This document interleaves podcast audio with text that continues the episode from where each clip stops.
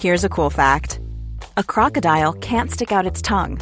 Another cool fact you can get short term health insurance for a month or just under a year in some states. United Healthcare short term insurance plans are designed for people who are between jobs, coming off their parents' plan, or turning a side hustle into a full time gig. Underwritten by Golden Rule Insurance Company, they offer flexible, budget friendly coverage with access to a nationwide network of doctors and hospitals. Get more cool facts about United Healthcare short term plans at uh1.com.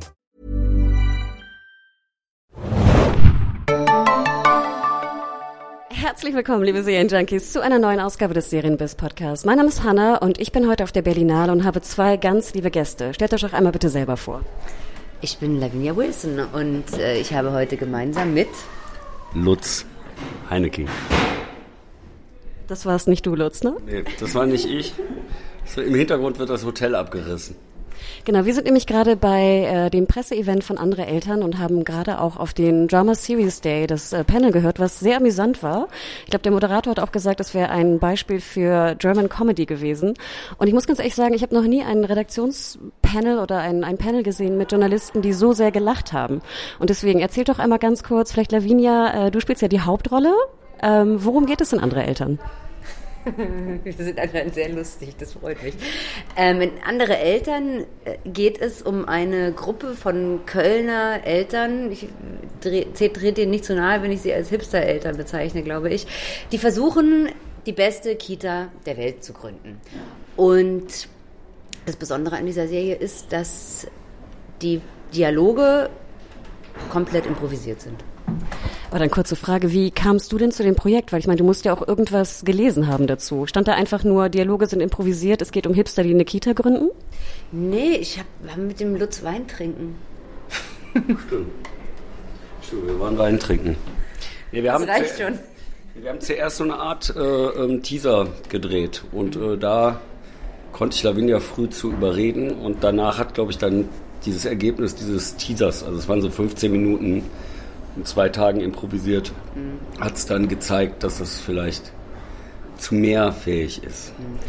Ich mag meine raue Stimme. Ja, okay, ja, ich, ich finde die ganz gut irgendwie. Ähm, nee, genau, wir haben ein, ein Jahr, bevor wir die eigentliche Serie gedreht haben, in Köln diesen Teaser gedreht und das war unglaublich wichtig, weil ich vorher jetzt auch noch nicht improvisiert hatte vor der Kamera, zu sehen, dass man dem Lutz und auch seinem, äh, seinem Schnittmeister oder seinen Schnittmeistern vertrauen kann, dass die von dem, was wir da improvisieren, auch wirklich das Richtige raussuchen, das, was am lustigsten ist, aber auch das, was die Figuren nicht verrät und man nicht da irgendwie total würdelos rüberkommt, weil bei diesem Improvisieren passieren natürlich zwangsläufig Dinge, die man nicht absehen kann und die auch echt oft übers Ziel hinausschießen. Und ähm, ging auch, man musste sich auch manchmal dann bei den Kollegen entschuldigen für Dinge, die man gesagt hat. Äh, von daher hat es ganz viel mit Vertrauen zu tun. Aber der Lutz hat das auch nicht zum ersten Mal gemacht. Der hatte auch schon eine Serie vorher gemacht, Endlich Deutsch, die ich geguckt habe und die ich ganz toll fand. Und ähm, es ist was ganz Besonderes. So, sowas gibt es nicht so oft und bei sowas dabei zu sein, ähm, ich glaube, wenn man Lust hat, was Neues auszuprobieren, äh, ist man da sehr gut geraten, das zu machen. Ich wollte gerade sagen, Lutz, wir haben, glaube ich, auch äh, in der Redaktion die Anstalt gesehen. Das kommt, glaube ich, auch von deiner Produktions... Äh, sorry, nicht das, die Anstalt, das Institut, du hast absolut recht, sorry, das meine ich. Ähm, wo wir auch schon uns köstlich amüsiert haben. Und ich finde ja, es ist ja immer so ein bisschen, wenn man hört Comedy in Deutschland, dann äh, strecken ja immer so viele zurück. Wenn man dann noch Improv-Comedy hört in Deutschland, dann gibt's ja irgendwie so einen Doppel, Doppelschreck. Ähm, wie hast du es geschafft, dann auch mit diesem Projekt oder mit dem Teaser dann scheinbar das auch an äh, TNT oder TNT zu verkaufen? Oder die zu überzeugen, sagen wir es mal so. Also das Institut habe ich ja nur als Regisseur gemacht. Ähm, und da waren sehr kluge Bücher hinter. Bei, bei andere Eltern war eigentlich, weil gab es halt diese Idee und auch da war es tatsächlich der Teaser, der es dann verkauft hat. Also der Teaser, der wurde uns so kofinanziert von der Filmstiftung, was äh, einfach eine wirklich wichtiger Punkt war, weil du kannst diese Improvisationssachen eigentlich nur darüber verkaufen, indem du irgendwas zu zeigen hast. Und das hat aber dann sehr schnell verkauft. Also, äh, und es war auch tatsächlich nicht die einzigen, die Interesse hatten, sondern wir haben äh, doch innerhalb von wenigen Wochen viele Angebote bekommen und waren auch, also das kannst du ja nicht berechnen. Irgendwie wir wussten, dass es vielleicht ganz cool wird, aber dass das so gut gelaufen ist, könnte ich mich dran gewöhnen. Und jetzt, Lavinia, muss ich ja doch einmal fragen, du bist ja auch äh, schwanger in äh, der Serie. Wie hat das denn dann timingmäßig geklappt? Wenn ihr vorher erst den Teaser gedreht habt, war das dann so geplant oder äh, wie, wie kam das hin vom Timing her? Äh, ich weiß nicht, ob du es weißt, ich bin eine total ernsthafte Method-Actorin. Und, und ich habe natürlich, als ich den Termin gehört habe für diese Serie, mir gedacht, dass für die Rolle Nina es super wäre, wenn sie schwanger wäre. Und dann wäre, und dann bin ich natürlich punktgenau schwanger geworden. Hat irgendjemand was anderes mal behauptet? Nee, also ich hatte das auch, war ein bisschen eine Vorgabe von mir ich habe gesagt, Lavinia, da musst du jetzt, also geht nicht anders. Halt dich ran. Genau.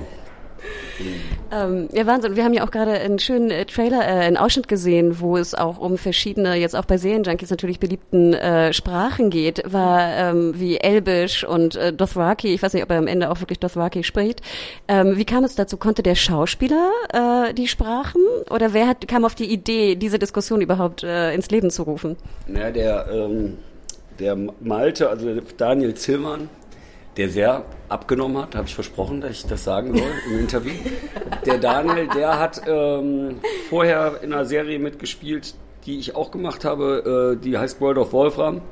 Und da spielt er ein Ork. Und das war orkisch, was er da gesprochen hat.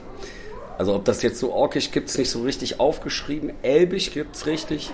Also in einer anderen Szene spricht eine andere Schauspielerin, die Maike Hiltendong, die spricht auch tatsächlich wirkliches Elbisch. Okay. Ähm, weil wir das damals gelernt haben. Also die mussten das lernen, ich ja nicht. Mhm. Irgendwie so. Also äh, das ist so ein Orkisch sind nur so Grundlaute und das hat er ziemlich gut gemacht. Das war kein Dothraki oder Valerian oder so. Ich dachte, das hätte ich gehört gerade. Die Dothraki haben sie, haben sie drüber geredet, aber er spricht Orkisch. Aha. also ich merke schon, Lavinia, du wirst in der zweiten Staffel dann auch äh, üben oder eine Sprache üben. Ich glaube nicht. Jetzt haben wir ja auch gehört, dass es, ähm, ich glaube, was war das, sechs Folgen eigentlich geben sollte und dann hast du einfach sieben draus gemacht. Ähm, ging das dann auch so leicht in der Überzeugung? Naja, das, also. Hat ja nicht mehr gekostet. Es hat dann, wir haben einen Tag nachgedreht, ne, um das so ganz rund zu kriegen. Aber es hat, äh, war tatsächlich so, dass es äh, ist ja für einen, einen Sender, würde ich behaupten, auch cool, wenn sie noch mehr haben. Und ähm, es, die Anke hatte ähm, gesagt, ey, Lutz, schneid da nicht zu viel weg. Mir ist auch egal, wie lang die Folgen werden. Das ist auch eine unfassbare Vorgabe. Kenne ich nicht. Also irgendwie kom bin komplett in Ruhe gelassen worden, frei. Und dann haben wir halt eine Folge mehr geliefert und äh, das hat äh, fanden alle gut.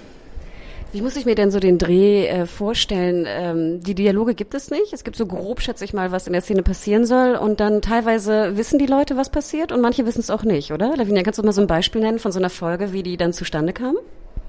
Äh, von so einer Szene, sorry. Ähm, es gibt verschiedene Ebenen. Also es gibt eine Storyline über die ganze über die ganze Staffel, von der wussten wir Schauspieler aber wirklich nur ganz grobe äh, grobe Eckpunkte.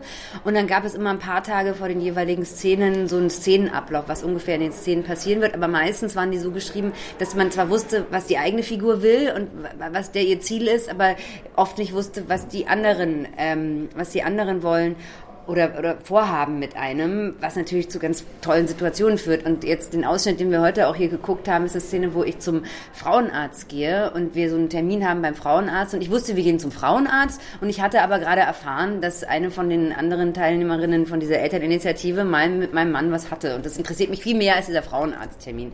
Dass dabei dann rauskommt, dass unser Kind ein Sohn ist und das dann gleich meinen Ehemann gespielt von Yasin Schala unseren Sohn beim FC anmeldet. Das weiß ich alles nicht und auf das muss ich dann reagieren in dem Moment, was natürlich total Spaß macht. An, abgesehen davon in der Szene war es mir am allerwichtigsten, weil ich nicht wissen wollte, was mein Kind wird, dass auch keiner vom Team das sieht. Also dass es wirklich geheim bleibt. Also das waren so einige Ebenen, die da, die da, die da abliefen und das ist schon alles von sehr viel ähm, Überraschung gekennzeichnet und ich glaube, wenn man so auf Kontrolle steht, dann könnte das einem schwerfallen, so der Art des Arbeitens.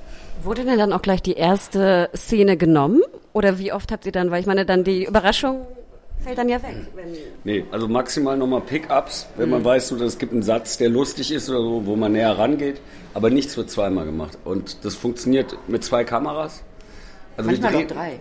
Genau, ja. wir, wir, drehen das wie ein, wie ein Dokumentarfilm und schneiden das auch wie ein Dokumentarfilm. Also gibt keine, keine, keine zweite Chance. Gibt ja. es Gibt es dann auch ein Blooper Reel nachher mit den Szenen, die, die nicht verwendet wurden oder wo es vielleicht auch einen Schritt äh, zu weit ging? Ist sowas geplant? Das wäre zu lang. Das, also ich wüsste nicht, wie man das schneiden soll. Also ernsthaft. Und also so, also was, was an, an Essenz äh, äh ist, ist in der Serie. Ich glaube, den Rest muss man nicht sehen. Also du meinst eher sowas wie Outtakes, wo was richtig schief geht und so. Ja, da gibt es bestimmt vielleicht was. Aber kann nicht so lustig sein, wie das, was eh schon da ist. Also ist echt viel Scheiß auch dabei. Das ist man, ist man schon froh, dass vieles weggelassen wurde. Jetzt, Jetzt fragen wir immer bei der als äh, letzte Frage im äh, Interview, was so eure letzte Serie war, wo ihr ganz fasziniert von war oder euer letzter Binge. Gibt es da vielleicht was, was ihr gerade geschaut habt, wo ihr ganz fasziniert von wart? Ja, ähm, Escape at Dannemora. Für den äh, die Patricia Arquette gerade den Golden Globe gewonnen hat mega. Ich glaube, das größte Kontrastprogramm zu dem, was wir gemacht haben. Äh, wahnsinnig langsam erzählt, total intensiv und diese, sie und Benicio del Toro und also es ist Wahnsinn. Genau, Showtime, ne? Sechs Folgen, glaube ich. Und bei dir, Lutz? Ähm, der Pass. Ich gucke gerade der Pass. Und ich finde es gut. ich Ich überlege ja auch gerade, gibt es eigentlich schon eine Improv, eine bekannte Improv-Serie in Deutschland? Hat man das schon mal versucht? Also mir ist keine bekannt. Ich glaube, es gab mal auf Sat 1 so eine Show, aber es war keine Serie. Ja, das gibt es ja, dieses, äh, weiß ich, äh, genau, ah, ja, genau. Schillerstraße und so, ja, aber nee, das gibt's nicht. Naja, doch, endlich Deutsch. Ja, die andere, die du gemacht hast. Ja. So, ja, Entschuldigung, ich, ich rede nicht so gerne über meine anderen Arbeiten. Ja, super. Dann vielleicht noch die letzte Frage. Wir können äh, andere Eltern bei TNT Comedy sehen im März. Ab 19. März war es, glaube ich, genau. Und dann immer wöchentlich die sieben Episoden. Und die sind unterschiedlich lang. Zwischen 25 und 35 oder auch ganz ja, crazy? Ich glaube, alle über 30 und eine über 40 oder so. Also in dem Bereich. Ich weiß es auch nicht mehr irgendwie. Dann vielen lieben Dank für das schöne Gespräch und ab 19. März gibt es andere Eltern für euch. Tschüss. Danke dir.